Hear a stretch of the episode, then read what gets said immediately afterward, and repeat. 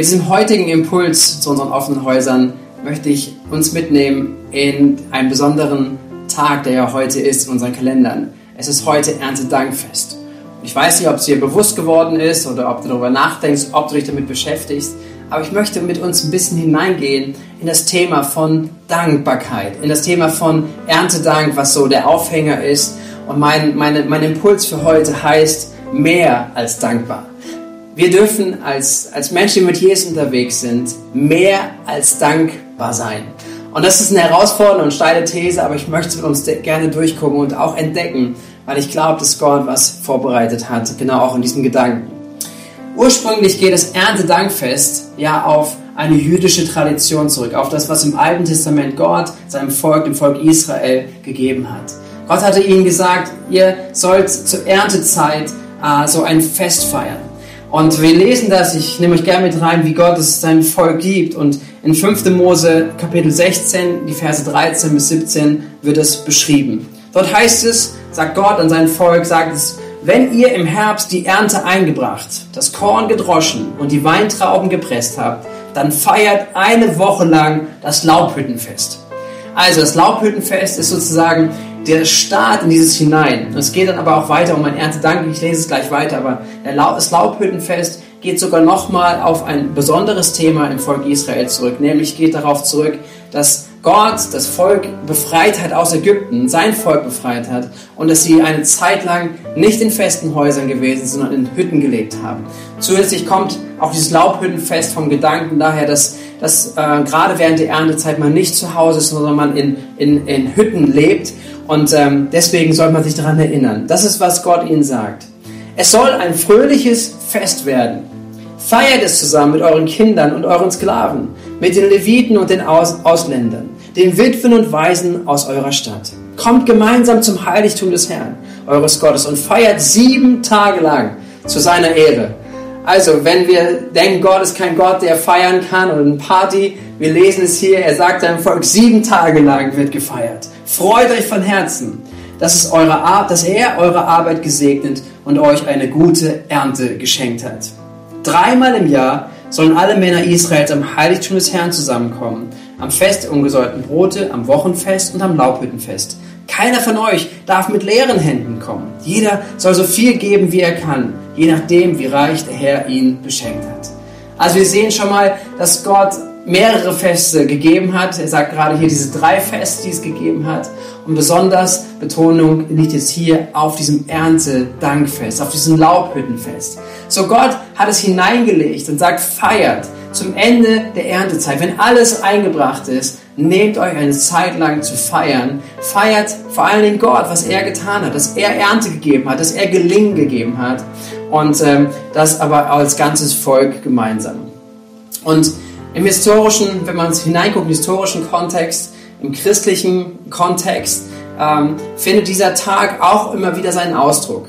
Äh, es wird beschrieben, ich glaube ab dem dritten Jahrhundert, dass es in den Kalender hineingekommen ist, sodass auch in der christlichen Kultur, der christlichen Tradition irgendwo, dass man so einen Tag hat, den man feiert, und im Mittelalter weiter und auch in der Neuzeit wurde es dann festgelegt, dass es der erste Sonntag im Oktober ist. Und deswegen feiern wir heute Erntedankfest. Aber man muss ja schauen, dass wir, dass wir sehen, dass diese Bedeutung vom Erntedankfest immer mehr in den Hintergrund geht. Der Bezug geht verloren.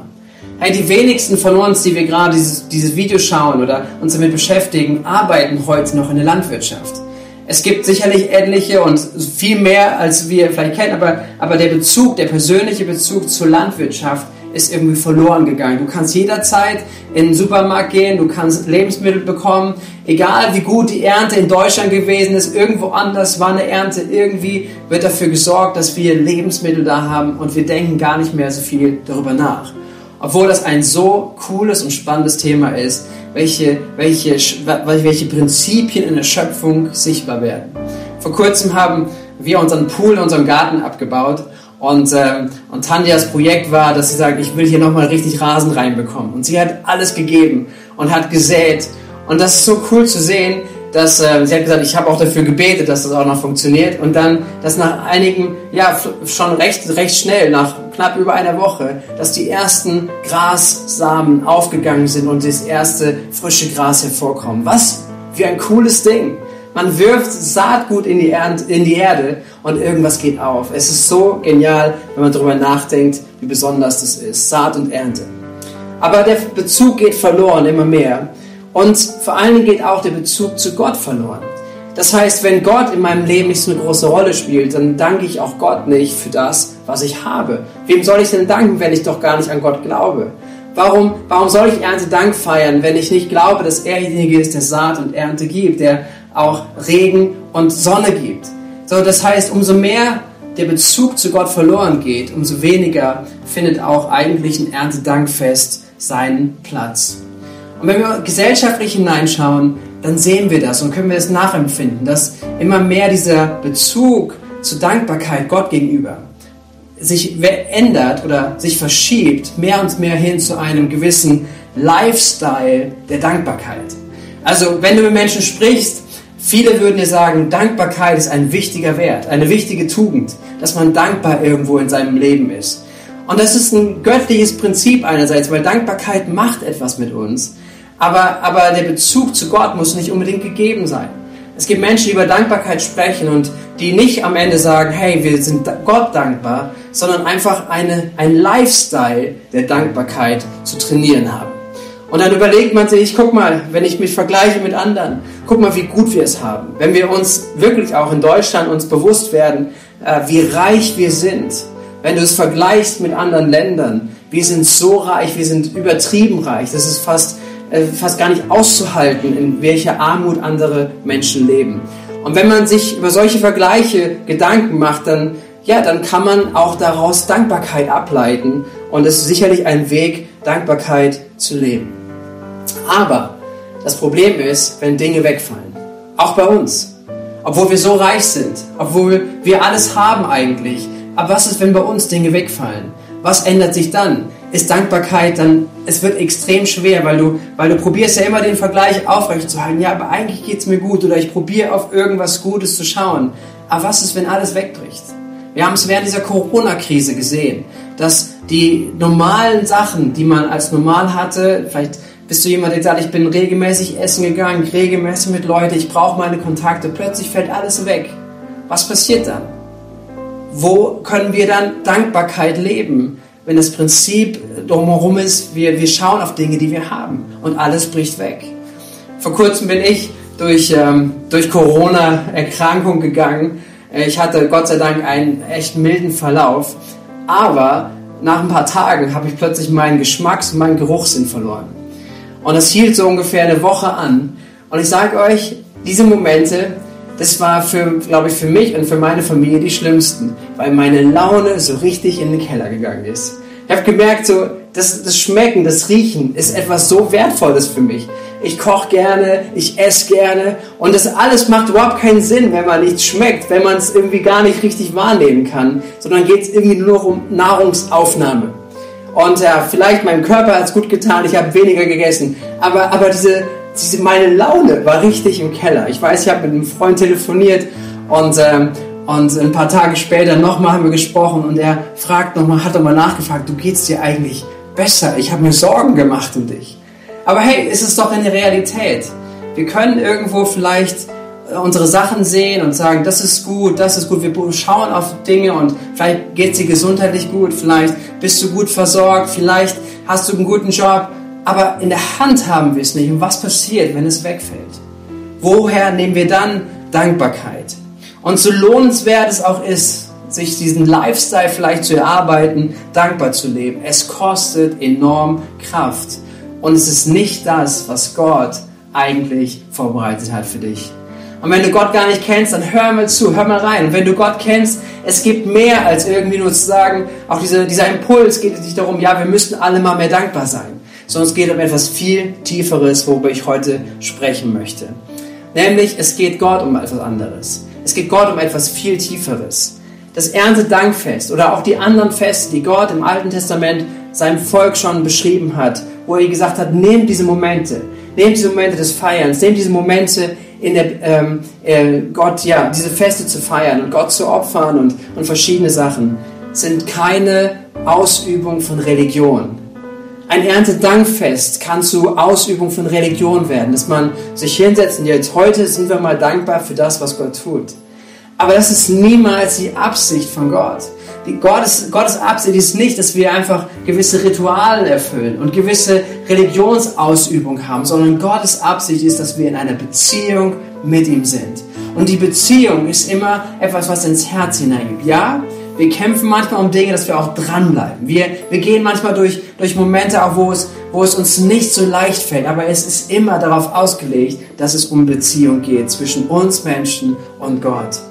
Und das ist auch das Anliegen, was Jesus hat. Er sagt es einmal äh, in einem Streit mit den Pharisäern und er, er möchte ihnen das, ihr Motiv deutlich machen, worum es Gott wirklich geht. Und Markus Kapitel 7, die Verse 6, äh, im Vers 6 sagt Jesus zu den Pharisäern. Er sagt zu ihnen, was Jesaja, also ein Prophet im Alten Testament, schon prophezeit hat, trifft genau auf euch zu, ihr Heuchler. Er sagt ihnen, dieses Volk, es ehrt mich mit den Lippen, aber ihr Herz ist weit entfernt von mir. Hey, und das ist eine Realität. Und das mag auch Realität sein in deinem und in meinem Leben immer wieder. Dass wir zwar Dankbarkeit irgendwo vielleicht ausdrücken und auch uns so verhalten, aber Gottes Absicht ist immer, dass wirklich etwas beziehungsmäßig in uns stattfindet und stattgefunden hat. Und das auch bleibt. Das ist, worum es geht, worum es auch in diesem Impuls geht. Ich möchte den Grund der Dankbarkeit dir in dein Herz neu hineinsprechen neu hineinlegen, weil es geht um mehr als dankbar zu sein.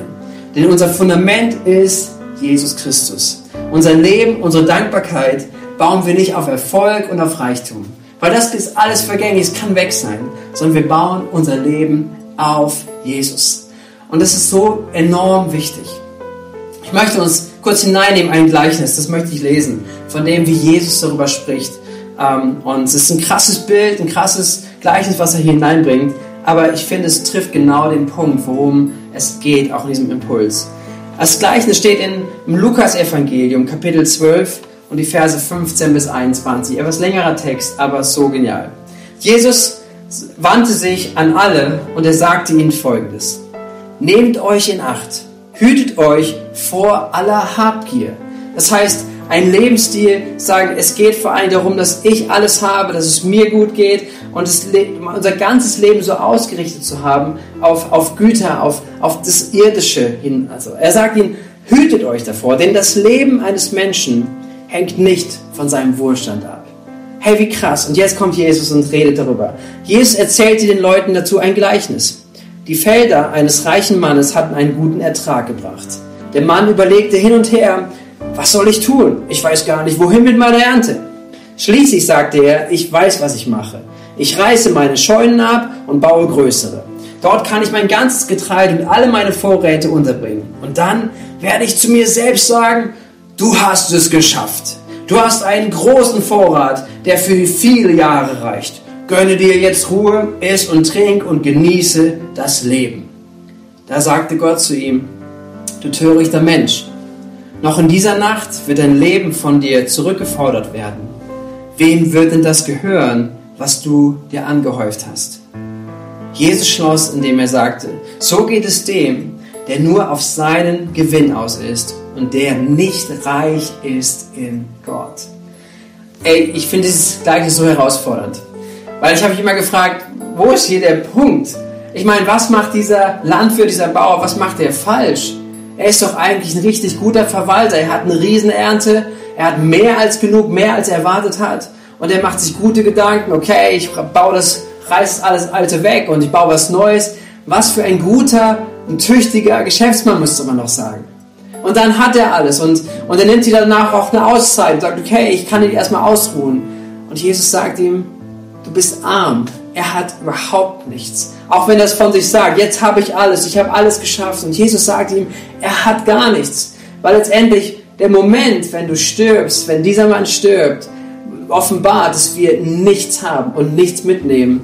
Überhaupt nichts. Das letzte Hemd, kennst du vielleicht den Spruch, das letzte Hemd hat keine Taschen. Dir gehört nichts. Alles letztendlich bleibt irgendwo dann zurück. Und Jesus sagt ihm, so geht es jedem, der nur auf seinem Gewinn aus ist und der nicht reich ist in Gott. Nur auf seinen Gewinn meint diese Lebenshaltung, wie er eingangs, wie es gesagt hat, hütet euch vor der Habgier. Hütet euch vor einem Leben, das bestimmt ist darum, einfach mein Leben zu leben, meine Karriere zu sehen, mein Geld, meine Vorteile und mein, mein eigenes Leben umzusetzen und durchzusetzen. Hat Gott irgendwas gegen Geld? Hat Gott was gegen Reichtum oder gegen Karriere? Nein, überhaupt nicht. Überhaupt nicht. Aber es ist etwas, wo er darüber sprechen möchte mit uns, weil letztendlich das bringt dir kein Leben. Es bringt dir kein wirkliches Leben. Und du hast es niemals in der Hand, sondern es kann vergehen in einem Augenblick. Und Jesus sagte, du bist arm. Du hast nichts, wenn du dem nachläufst. Und reich ist der, der in Christus ist, reich in Gott zu sein. Und reich in Gott zu sein, das ist, worüber Jesus spricht, das meint, eine Beziehung mit Gott zu haben. Seine, sein Leben auf dieser Grundlage der Annahme von Gott, der Versöhnung von Gott zu leben. Und wenn du das noch nicht kennst, ich wünsche dir, dass du heute diese Erfahrung machst mit Gott, dass er dich liebt, dass er dir ein neues Leben gegeben hat und ein neues Leben geben möchte. Lies dazu gerne einmal nach, was der Johannes dazu schreibt. Johannes, 1. Johannesbrief, Kapitel 5, Vers 12. Dort sagt er, wer mit dem Sohn, also mit Jesus verbunden ist, der hat das Leben. Wer nicht mit ihm, dem Sohn Gottes, verbunden ist, hat das Leben nicht.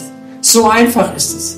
So krass aber auch in seiner Auswirkung. Aber so einfach ist es. Und das ist der Zugang wirklich zu echten Dankbarkeit. Weil Dankbarkeit nicht in dem Erfolg oder Misserfolg liegt. Dankbarkeit nicht in meiner Gesundheit oder meiner Krankheit liegt. Meine, mein, meine Dankbarkeit nicht in all den Möglichkeiten, die ich sichtbar in meinem Leben habe, sondern meine Dankbarkeit viel tiefer verwurzelt ist, nämlich in dem Leben, was ich in Christus geschenkt bekommen habe. Hey, und das ist ein ganz anderer Ansatz. Es ist mehr als einfach dankbar zu sein, mehr als ein Lifestyle der Dankbarkeit zu leben. Und deswegen, lasst uns gleich zum Schluss kommen, aber möchte ich noch euch mit hineinnehmen, dass diese, diese Dankbarkeit ein Fundament wird, wird in uns und etwas daraus passiert. Paulus kann auch deswegen schreiben, der Apostel Paulus im Neuen Testament. Er schreibt in Thessalonicher einen Brief. Ähm, Kapitel 5, Vers 16 und 18 ähm, in dem ersten Brief schreibt er ihnen, freut euch, was immer auch geschieht. Und er geht weiter, er sagt, dank Gott in jeder Lage. Das ist es, was er von euch will und was er euch durch Jesus Christus möglich gemacht hat. Dankbarkeit ist nicht etwas, was ich mir jetzt abbringen muss und, und ich muss jetzt aber wieder dankbar sein und, und ich muss mir aber Mühe geben, sondern der Punkt ist eigentlich, dass wir ein erfülltes Leben haben, wenn wir verstehen, dass wir unser Leben auf dieses Fundament in Jesus bauen und dass wir so reich gemacht sind. Und ja, wir gehen auch durch Herausforderungen. Aber die Frage ist, worauf baue ich wirklich mein Leben? Worauf setze ich meinen Fokus? Setze ich ihn auf Jesus, auf seine Liebe, auf seine Güte, auf seine Vergebung, auf seine Gnade? Und das ist das etwas, dem ich Raum gebe und da heraus mein Leben gestalte? und auch meine Entscheidung treffe und auch durch die Herausforderungen, die mein Leben mit sich bringt, gehe? Oder baue ich es anders? Und das ist so eine Ermutigung, die ich weitergeben möchte an jeden von euch, der es gerade zuhört, dass wir unser Leben ähm, wirklich auf der Grundlage von Jesus Christus bauen. Und da, wo das nicht passiert, da, wo es nicht ist und, und wo du merkst, es kämpft, dann lade ich dich heute ein, deine Grundlage, dein Fundament wirklich ganz neu auf Jesus zu bauen und zu sagen, Jesus, das ist das, worum du bist der Grund meines Lebens, du bist der Grund meiner Dankbarkeit, du bist der Grund meiner Freude, du bist der Grund meines Friedens, weil ich alles Leben in dir habe. Und dann werden sich Dinge ordnen. Das ist etwas, wozu ich dich ermutigen möchte. Und wenn Paulus, auch der Apostel, darüber schreibt, dass er, dass er an anderen Stellen schreibt darüber, dass er gelernt hat, dankbar zu sein, geht es immer darum, auf dieser Grundlage, dass er sagt, nichts ist mir unmöglich, denn der in mir ist, ist stärker als alles um mich herum. Und das ist auch dein Bekenntnis, das ist auch dein Bekenntnis sein. Aber er sagt, letztendlich Dankbarkeit ist auch etwas, was wir dann erlernen. Ähm, wenn ich im Alten Testament schaue und wo, wo Gott diese Feste fest verankert hat in dem Leben von seinem Volk, dann glaube ich, dass Gottes Absicht war, immer wieder ganz bewusste Markierungen zu setzen im Leben von Menschen, dass wir uns trainieren, unseren Fokus zu lenken. Wisst ihr was? Ich glaube, es ist so wichtig und das ist Gottes Anliegen. Nicht, dass wir in Religionsausübung kommen, sondern dass wir unseren Geist trainieren. Dass wir unsere Abhängigkeit, wirklich, dass wir verstehen und nie vergessen, dass alles, was wir haben, wirklich von Gott kommt. Und dass wir erinnert werden daran. Das Volk Israel wurde erinnert, immer und immer wieder daran, wer Gott ist, was er getan hat und was auch unser, unser, unser, unser Part ist, Teil seines Königreichs zu sein, Teil seines Volkes zu sein und was es bedeutet, mit ihm zu leben und äh, ihm dafür Raum zu geben. Deswegen äh, spricht er immer wieder hinein, er spricht über diese Feste, er spricht über die Erstlingsfrucht, auch wenn man da mal reingeht, heute nicht, aber, aber Jesus, äh, das Neue Testament fordert Gott einfach äh, Menschen auf zu sagen, das Erste, was, was euer Land oder euer Baum, den ihr gepflanzt habt, hervorbringt, bringt es mir als Opfergabe. Ähm, und alles, was danach kommt, wird gesegnet. Gott fordert heraus. Gott fordert heraus, ihm zu vertrauen, glaubensvoll dran zu sein bei ihm. Und deswegen ganz praktisch, ihr könnt nachher darüber austauschen, drei Gedanken, drei Impulse, wie wir das dennoch auch lernen und trainieren in unserem Leben. Das erste ist, ich mache den Mut, öffne dich täglich dafür, für die Liebe und die Güte Gottes. Öffne dich dafür, dass er dich liebt. Öffne dich für dieses, für dieses Wissen, für diese Wahrheit, dass er dich liebt, dass er dir vergeben hat, dass er gütig ist zu dir und dass er gute Gedanken hat. Weil das unseren Blick öffnet auch für den ganzen Tag. Es öffnet das für das, was Gott vorbereitet hat. Das zweite ist, dank Gott wirklich auch jeden Tag, so oft wie es irgendwie geht, ganz bewusst für Dinge. Ob es ein Gebet ist, wirklich vor dem Essen, dass wir als Familie zusammenkommen, dass wir Danke Gott sagen für das, was er uns gegeben hat, dass wir es nicht als selbstverständlich wahrnehmen. Erinnert uns, trainiert uns daran. Dass wir Gott Danke sagen für alltägliche Dinge, aber dass wir sie dadurch bewusst in den Fokus bringen und Gott dadurch Ehre geben und unser Leben einfach platzieren und positionieren in ihm. Und das Dritte, und das ist eine Herausforderung vielleicht für dich, ist, sei mutig in deinen Finanzen, Gottes Reich zu bauen. Aber das ist etwas, was, was dann auch etwas kostet, aber was immer wieder, was ich persönlich erlebt habe, echt ein Glaubensschritt ist. Ob es der zehnte Teil ist, ob es Großzügigkeit ist. Immer wenn es darum geht, an diesen Stellen heraus, äh, herausgefordert sein, also mich herauszufordern zu lassen, merke ich, dass, es, dass, dass mein Fokus sich wieder neu ausrichtet sondern mein Fokus ist nicht mein Leben zu bauen, sondern mein Fokus ist es, unser gemeinsamer Fokus ist es, dass wir sagen, wir trachten zuerst nach dem Reich Gottes und dem, was er vorhat zu tun.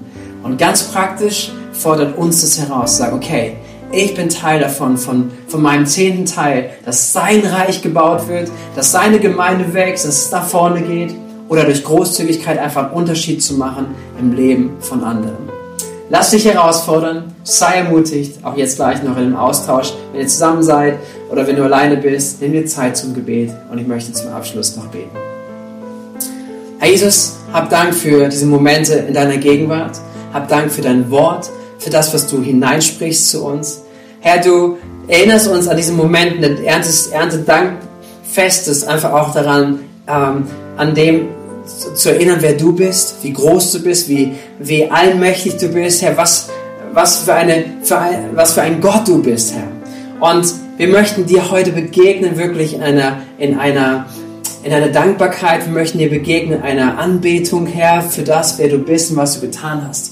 Herr, und wir, wir kommen zu dir ganz bewusst, Herr, und wir möchten vor allem dein Herz berühren. Wir möchten, dass, dass unser Fundament wirklich fest gebaut ist in dir und dass, dass du, Jesus, und das, was du getan hast für uns, unser, unser Fundament ist und so viel Platz in uns einnimmt. Dass andere Dinge, andere Sorgen gar keinen Raum bekommen, sondern dass wir wirklich fokussiert sind auf dich, auf das, was du getan hast und dass wir da heraus unser Leben gestalten.